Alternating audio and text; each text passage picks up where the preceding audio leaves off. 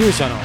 時間でございます、えー皆さんおはようございます。こんにちは。こんばんは。勇者でございます。本日は5月10日月曜日でございます。今日は一日暑い日でございましたね、ま、なんかもう夏を予感させるような一日でございました。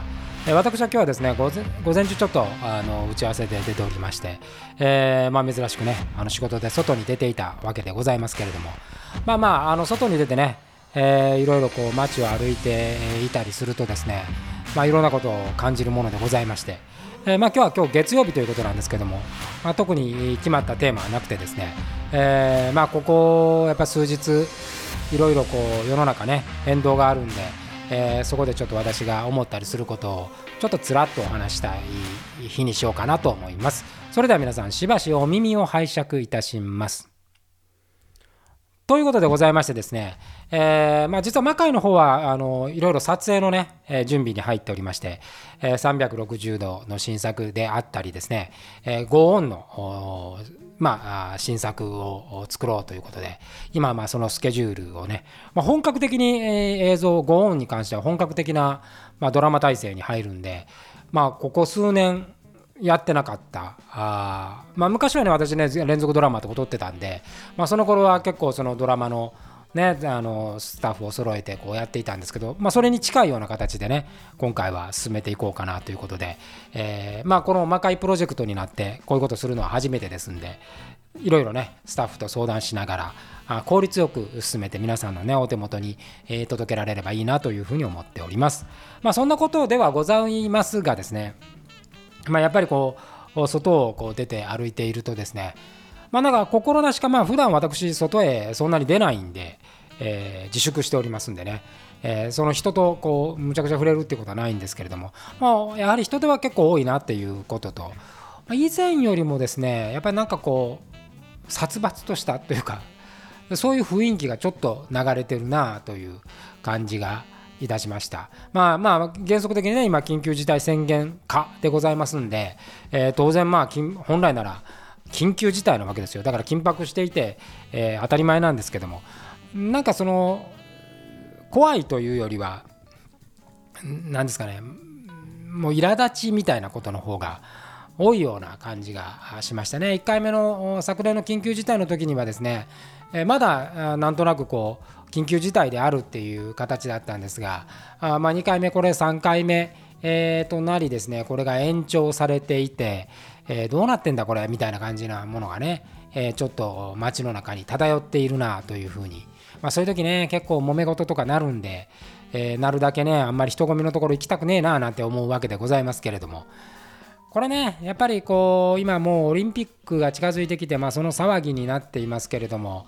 まあ、これは何て言うんですかね、このオリンピックをやるという前提があるがゆえに、すべてのことに、えー辻褄が合わなくなってきてるっていう、まあ、こういう気がいたしますね。当然その、まあ、人の流れっていう意味で言うとね例えばあまあイベントに関するものっていうのはまさに人の流れを生み出しているものなわけですよ。まあ、まあ飲み屋街よりもですね密になる降参は高い、えーとも言えるかもしれませんね。えーですけれどもオリンピックをやるという前提があるんでですねこれを全面禁止にはできないという。まあ、この時点で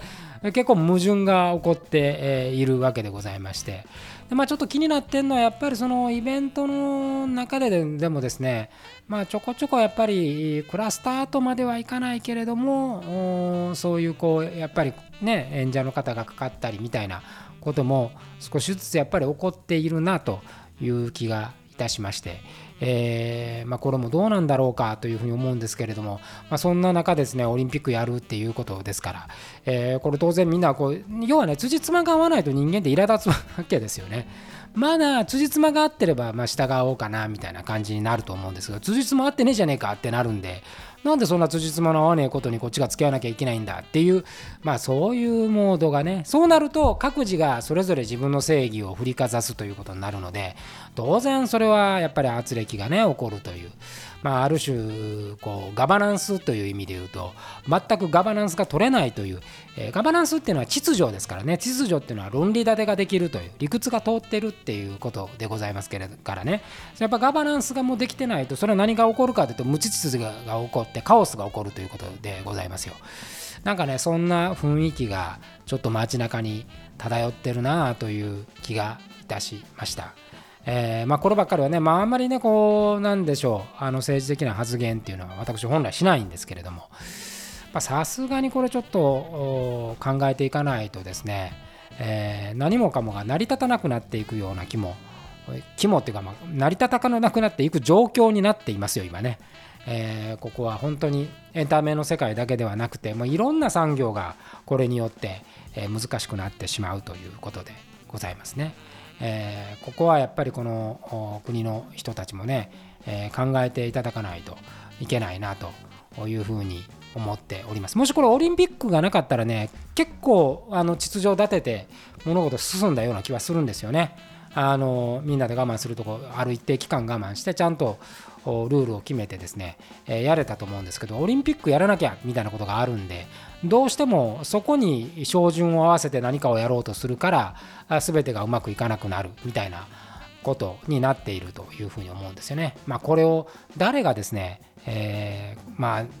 猫の首に鈴をつけるかっていうこういう話になってくるわけですけどもこれはまたねあのひょっとすると近々何らかの形で私が発表するかもしれませんので、えー、まあそれを読んでいただければというふうに思いますけれどもまあまあそんなことを言っていても、えー、仕方がないのでございまして、えー、まあ我々こう魔界としてはですね年内のねどこで復活できるかっていうのはもう今のところ完全白紙という形に一応しております。えー、まあ、今物事決めてもあまり意味がないっていうかその通りにならない可能性の方が高いんで、えー、まずはちょっとじっくりと構えようということと、えー、まあ、映像何回も言ってますけどね、えー、映像のね世界は結構奥深くなってまいりまして。この話もまたねじっくりしたいんだと思うんですけど今もそのかつてね、えー、iPhone だけで、えー、連続ドラマをね地上波を撮ったことがあるんですけれども54話までやってましたかね。まあ分数で言うと1分ぐらいのミニ尺ドラマだったんですけれどもその頃から比べると、まあ、その頃も大概その iPhone で、えー、地上波流せんじゃんなんて思ってたんですがやっぱこの iPhone の進化がすごいなという形で。まあね心の中ではどっかでこうあのね一眼レフのカメラを買ってその方が絵は綺麗なんでいいんじゃないかと思うんですけどね。なんかねやっぱりねまあ一つはあんまり私が写真撮らないっていうこともあったりえー、実は中学校の時写真部だったんですけどね。現像とかしてたんですけど全然やっぱりあのそこから興味がなくなってしまいまして、え、ドラマをね撮り始めた時もカメラから入ってないんでね。あの脚本書いていわゆる監督ってまああのテレビ番組のドラマっていうのはねもうスタッフがしっかりしてますがプロのカメラマンがいてプロの照明さんがいてプロの音響さんがいるわけですから。監督っていうのはそれで、えー、みんなそのプロの人に作ってもらったものを判断するだけでよかったんで自分で画角考えたりっていうのもあったにしてもね、まあ、ほとんどやってもらうのはカメラマンですから、まあ、現在の魔界はね、えー、ほぼ全部自分でやるっていう形なんで、えー、一から勉強しなきゃいけないという。その中で考えるとですねやっぱ一眼レフのカメラに慣れてないってやっぱ恐怖心があるんでしょうかね、えー、それよりも iPhone を頼りにしているという形なんでございますけどこれはなかなかね、えー、自分の性に昔からやってるかもしれないですけどね合うもんで、今いろんな機材をね買い揃えながらあ機材買い揃えるって言っても基本的にベースが iPhone ですからね。例えば一眼レフのカメラをそれこそこの間出たソニーのシネマカメラで100万近くするわけですよ。で iPhone で言ってもねえそまあそのシネマカメラでも結局その読み込みはああいうこうメモリーカードみたいなので読み込むわけですから、えー、それがまあ1テラとか2テラとかないですからね、えー、やっぱりそれをこう何回も入れ替えたりでまたあとバッテリーの持ちが悪いんでバッテリーを入れ替えたりっていうことを考えたりすると画質的には iPhone は劣らないものが取れたりするんでしかもそのまま iPhone から書き出せるっていうね、えー、これも非常にいいんでちょっとこのエコシステムについてはねえー、なんか今度お話ししてみようかなというふうに思ったりしております。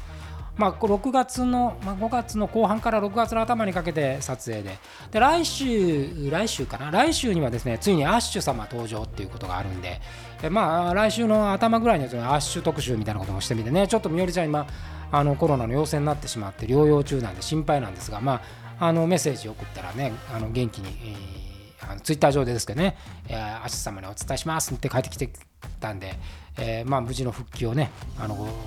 無事に元気な姿を見せてくれるとは思いますけれども、えー、久しぶりのねアッシュ様の姿を皆さんにお見せしたいということで来週はそんなお話もしてみたいと思います。まあ、てな形でなんかつらつらとお話をしましたが、えー、今週も始まりまして、えー、5月10日週ということになり、まあ、早いもんですね、えー、もう5月になればすぐ梅雨ですから今はま撮影のその 段取りで、え雨に合わないかだけが私の今恐怖でございます。えー、てなことでなんかねやっぱりこうあの